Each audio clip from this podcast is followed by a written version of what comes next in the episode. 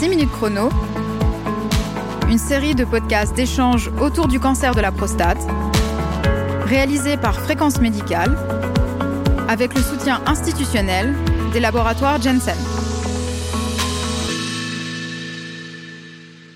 Bonjour à toutes et à tous et bienvenue dans cette série de podcasts 6 minutes chrono, lors de laquelle nous allons vous aider à améliorer la qualité de vie des patients souffrant d'un cancer de la prostate.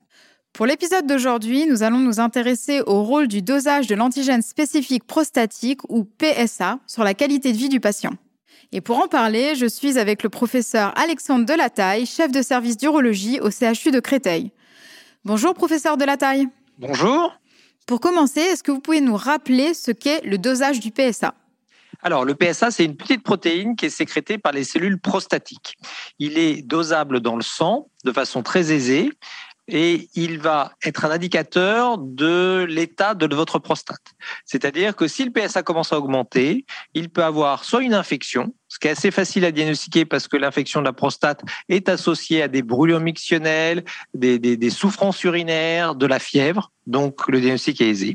Deuxième possibilité, c'est lié à l'augmentation de taille de la prostate, ce qu'on appelle l'adénome de prostate ou hyperplasie bénigne de la prostate, qui est une pathologie extrêmement fréquente puisque, malheureusement, avec l'âge, tous les hommes ont la prostate qui grossit. Et donc, nous, les hommes, nous avons tous notre PSA qui augmente avec l'âge, mais de façon assez lente et assez constante. La troisième pathologie qui fait augmenter le taux de PSA, c'est le cancer de la prostate, qui est là aussi une pathologie extrêmement fréquente chez l'homme, hein, puisqu'on considère qu'à 80 ans, il y a à peu près un homme sur deux qui va avoir un cancer de la prostate, et à 100 ans, il y a à peu près tous les hommes qui ont un cancer de la prostate. Mais en termes de mortalité, le cancer de la prostate est responsable que de 2% des décès. Donc il va falloir utiliser avec parcimonie l'utilisation du taux de PSA en fonction de l'âge du patient, de son état général, et il va souvent être associé à la réalisation d'une IRM de la prostate pour pouvoir mieux cibler le diagnostic chez les patients qui vont potentiellement avoir un bénéfice à avoir un diagnostic précoce du cancer de la prostate et non diagnostiquer des cancers de la prostate chez les personnes qui, heureusement, décéderont d'autre chose que de cette pathologie. En pratique, quand est-ce que l'on utilise le dosage du PSA dans le cadre du cancer de la prostate? Alors, on s'intéresse au diagnostic précoce du cancer de la prostate ou dépistage du cancer de la prostate chez les patients de plus de 50 ans. À partir de 45 ans, chez les personnes qui ont un facteur de risque de développer un cancer de la prostate, que sont les personnes d'origine afro-antillaise, les personnes qui ont dans leur famille des cancers précoces de cancer de la prostate, c'est-à-dire avant l'âge de 50 ans, et les patients qui ont dans leur famille des cancers du sein, de l'ovaire, puisqu'on sait que ça peut être lié alors à la mutation du gène BRCA1 et BRCA2 qui favorise l'apparition de cancers de la prostate plus précoces. Alors on vient de parler de dépistage, mais est-ce que le dosage du PSA est utilisé tout au long de la maladie? Alors le PSA est extrêmement intéressant pour le diagnostic, on en a parlé, et, mais aussi pour le suivi de la maladie il nous aide aussi à catégoriser les patients. C'est-à-dire que les patients qui ont une faible élévation du taux PSA, dans la majorité des cas, c'est quand même des cancers d'agressivité intermédiaire ou faible. Par contre, lorsque PSA est très élevé, il est en relation avec une maladie euh, localement avancée, voire métastatique, et donc nous permet déjà d'avoir une orientation au moment du diagnostic.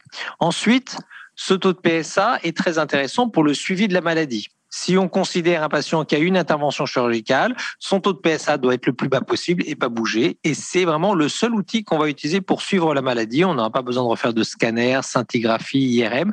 Simplement, l'utilisation de taux PSA permet de suivre un patient ayant été traité par chirurgie de son cancer de la prostate. Après radiothérapie, c'est un petit peu le même euh, principe. Le PSA baisse, puis ne bouge quasiment plus. Et là encore, on peut suivre la maladie simplement avec le taux de PSA. Chez les patients qui ont des stades avancés, pour lesquels des traitements par hormonothérapie principalement, parfois des évaluations hormonothérapie plus chimiothérapie.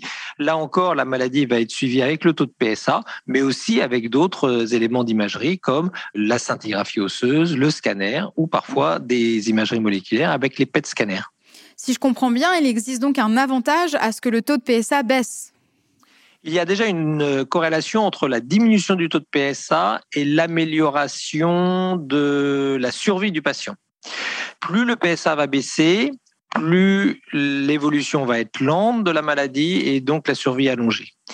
Lorsqu'on note une diminution très brutale du PSA, c'est assez favorable parce qu'on a l'impression que toutes les cellules sont en train de s'éteindre d'un seul coup, mais après, elles ont tendance à se réaugmenter un petit peu plus rapidement et donc une évolution plus rapide et plus grave de la maladie à un certain moment. Alors que des évolutions de décroissance très lente du PSA sont ensuite associées, lorsque malheureusement le traitement échappe, à une augmentation progressive du taux de PSA, mais on est quand même dans, dans, le, dans le long terme.